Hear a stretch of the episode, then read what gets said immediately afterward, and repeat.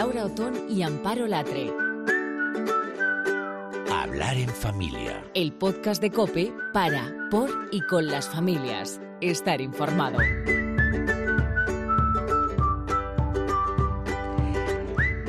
Fíjate lo que voy a decir. La diferencia entre leer y no leer es lo mismo que la diferencia entre comer y no comer. A mí me parece fundamental. Es verdad, Amparo, que en el anterior programa hablábamos de los ladrones de tiempo, esa expresión que nos gustó tanto, ¿no? De, pues eh, yo creo que compartir lecturas es la- el mejor plan de ahorro emocional, incluso moral, plan de pensiones en valores, es decir, una apuesta segura para crecer como familia, ¿no? Eh, lo importante de esto, Amparo, es que hay que acertar con el libro que eliges. Es fundamental. Sí, y yo veo que con los niños, a medida que se van haciendo mayores, cuando consigues conectar con ellos a través de un libro, eso es magia pura. Eso es lo mejor. Sí. Bueno, pues qué, qué mejor manera de acertar que decirle a Beatriz Millán, nuestra colaboradora filóloga, ya se ha convertido en amiga del programa, amante de los libros, que bucea en los títulos que más nos puede gustar, que nos dé precisamente esas recomendaciones para que en Semana Santa tengamos eh, una apuesta segura. ¿Qué tal, Bea? ¿Cómo estás? ¿Qué tal? ¿Cómo estáis, chicas? Pues deseando que nos, que nos cuentes, porque como nosotras ya conocemos un poco de anticipo que nos has mandado, muy interesante, pues a ver qué, qué nos propones. Porque has tenido en cuenta algo muy importante, y es que estamos de vacaciones, que muchos vamos a viajar, entonces parece que no, pero son cosas a tener en cuenta. Claro, igual que nosotras nos llevamos nuestro libro para ver si sacamos una horita y podemos echarle un vistazo en esas vacaciones, para mí algo fundamental a la hora de elegir cuentos o libros para nuestros hijos, para, llevarnos en, esa, en esos días, eh, es tener en cuenta tres aspectos. Uno, que sean eh, fácilmente transportables, o sea, de reducido tamaño a poder ser.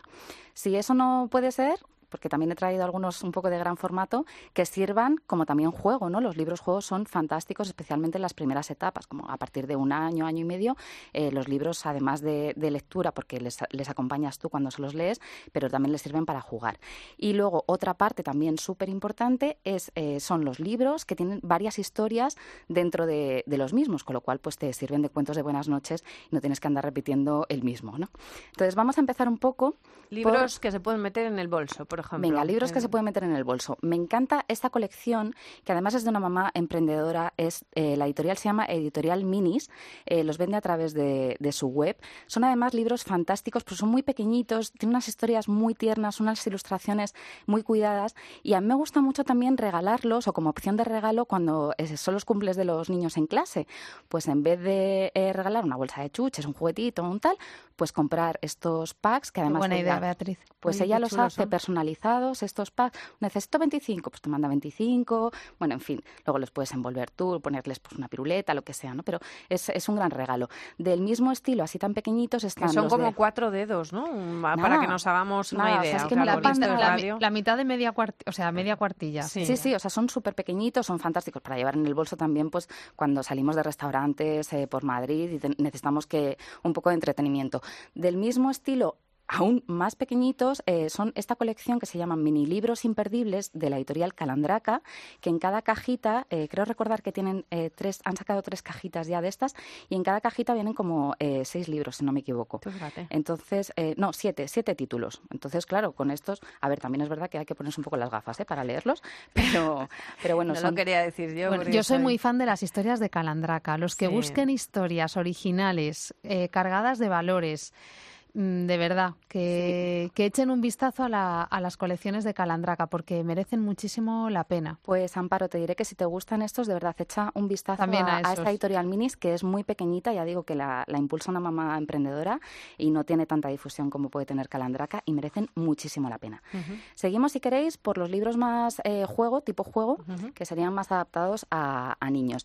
Este maravilloso en el Parque de Bomberos de la editorial Conbel, que sabéis que me encanta, soy fan total. Cuida mucho. que sí, sí. cuida muchísimo las ilustraciones, estas tienen una estética un poquito vintage y lo que se puede hacer en la última página es eh, quitar los personajes Los desplegables. exacto Ah, y irlo montar poniendo en claro. donde corresponde, ¿no? Mon- De alguna manera. Eh, no, en realidad este no es de encajable, sino que separas las piezas y montas Ah, para en el jugar en la mesa, claro, vamos a mesa, explicarlo. Tú tienes sí, un exacto. cuento que es grande, que además tiene sus ventanas. Este concretamente es un parque de bomberos, entonces tiene, tiene las los ventanas, muñecos. las, y entonces los muñecos los puedes sacar y el niño o la niña niña puede jugar encima de la mesa con los muñecos, con el camión de los bomberos. Y volver a guardarlos después Ah, en, el, en el huequito. La verdad es que si se pudiera escoger la profesión en infantil, yo creo que tendríamos el país lleno de parques de bomberos. Porque, Absolutamente. Así.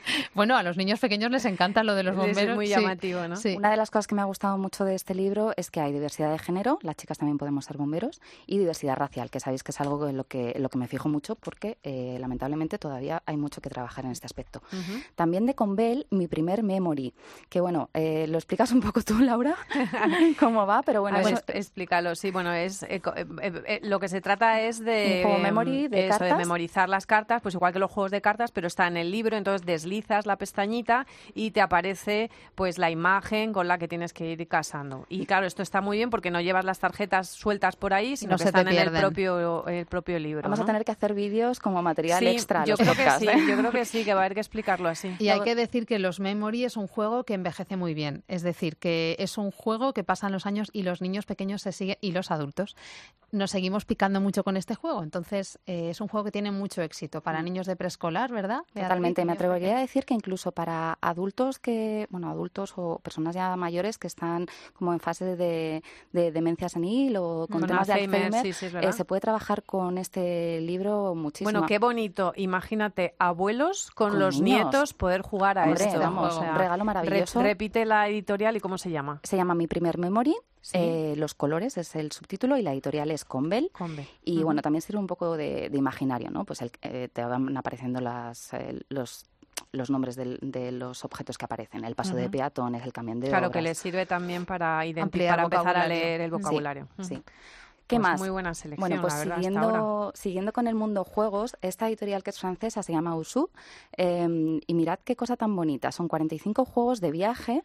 Este no es un libro propiamente dicho. He hecho un poco trampa porque no tiene, no tiene texto. Son libros de actividades. Aquí viene eh, con, un, eh, con un lápiz, con un Ujú. boli de estos, un rotulador que se puede borrar con una toallita, con lo cual se pueden hacer una y otra vez porque las hojas son tipo plastificadas y te encuentras pues desde juegos de siete diferencias hasta juegos de memory también o sudokus, bueno, pues hay un poco de todo. Y estos son fantásticos, pues igual para llevar de viaje, que no ocupen Claro. nada, para llevar en el bolso si, salimos por ahí. Para las esperas. Para las esperas. Eh, cuentos eh, que tengan muchas historias en su interior y que nos sirvan para muchos cuentos de buenas noches. Una cesta de cerezas, siete cuentos para crecer. Es de la editorial Timón Más. Es de una autora fantástica que también tiene un libro que se llama Educar sin gritar, que se llama eh, Alba Castelví Miquel. Es- no sé si lo he dicho muy bien, pero bueno, el caso es que tiene siete, siete historias con unas ilustraciones también súper bonitas. Y, y bueno, en ellas eh, el hilo principal o, o el, o el objeto en común son las cerezas. Y el- una cosa súper interesante es que después de cada historia hay una guía para padres. Eh, de manera que, por ejemplo, si tratamos el tema de las rabietas de, o del egoísmo, de es que yo quiero esto, es que quiero que me lo compres, es que tal, pues luego Te da pistas ve- para poder entrarles, ¿no? Entrar a los niños Exactamente. Y... En esta guía de padres pues eh, te da un poco pues eh, las claves, las reflexiones, también eh, te da pie a dialogar sobre el cuento y a que tú a tus hijos les hagas preguntas, ¿no? Pues, oye, ¿tú te has sentido alguna vez como este personaje? Pues yo me acuerdo que me sentí así cuando era niña y ¿a ti qué te parece la solución que encontró Greta? ¿O tú lo hubieras hecho de otra manera? Que es algo súper importante a la que Toda ayuda, damos- toda ayuda Sí. es buena Y para es los una padres. tendencia, también es verdad, ¿verdad, Amparo? Que venimos observando que es una tendencia en el tema de los libros un poquito... Cuentos con, con una guía, con una guía 아, para los padres. Bueno, ¿vosotros os acordáis de los cuentos Elige tu propia aventura? Bueno, Hombre, es que por yo tengo en favor, casa claro. todavía y Sí, es que sí. me encantan, sí. Pues la editorial EDB ha sacado algo muy parecido que se llama Crea tu propia misión espía. Hay cuatro títulos y bueno, pues los cuatro son diferentes. Este se llama eh, Misión espía, otra hay Aventura alienígena, otra hay, eh, bueno, no recuerdo, ¿no? Pero hay cuatro títulos eh, diferentes en los que puedes ir eh, con, las, eh, con, con la historia, tienes que dibujar, mira, que, por ejemplo, tienes que dibujar más manchas. Aquí tienes que decidir si vas a una página o a otra. Eh, en algunas tienes incluso que rasgar la página, ¿no? Que eso para, si tenemos algún toque con el tema de los libros, nos- también es un trabajo personal ahí para hacer. Y es fantástico porque una vez que lo terminas, puedes volver a empezar, tomar otro tipo de decisiones y que el libro sea Tienes otra trama diferente. diferente. Son libros con mucho recorrido. Claro, sí, sí. Vamos a hacer fotos ¿eh? antes de que te vayas con todo este material para que la gente también lo pueda ver en la página web. Y queríamos también recomendar un pequeño libro para vivir la Pascua. Es la verdad que no, hemos encontrado muchos materiales ¿eh? Como para trabajar, eh, porque venimos hablando de precisamente de herramientas ¿no? para afrontar la Semana Santa y se llama Mi primera Pascua, es de la editorial San Pablo de Juliette David y ha simplificado pues eh, el lenguaje del Evangelio de la Pascua para que los más pequeños también puedan comprender su significado. Y es que consideramos que precisamente, pues como venimos contando, los libros, el cine, son herramientas estupendas para poder vivir la Semana Santa de manera pues un poquito especial. Y ahí las editoriales creemos que se tienen que poner un poquito más las pilas porque lo que hemos encontrado no nos ha gustado eh, nada. No nos termina de pues, mm, las ilustraciones Mm, no son todo lo modernas, lo atractivas que, podría ser. Es un lenguaje también importante, el cómo llegan eh, todos, o sea, Beatriz cada vez que nos trae mm, todos estos libros está claro que la forma de llegar precisamente es muy visual, ¿no? y cuando llevas a los niños a ver procesiones o a celebraciones de Semana Santa, la simbología es tan, tan rica que realmente...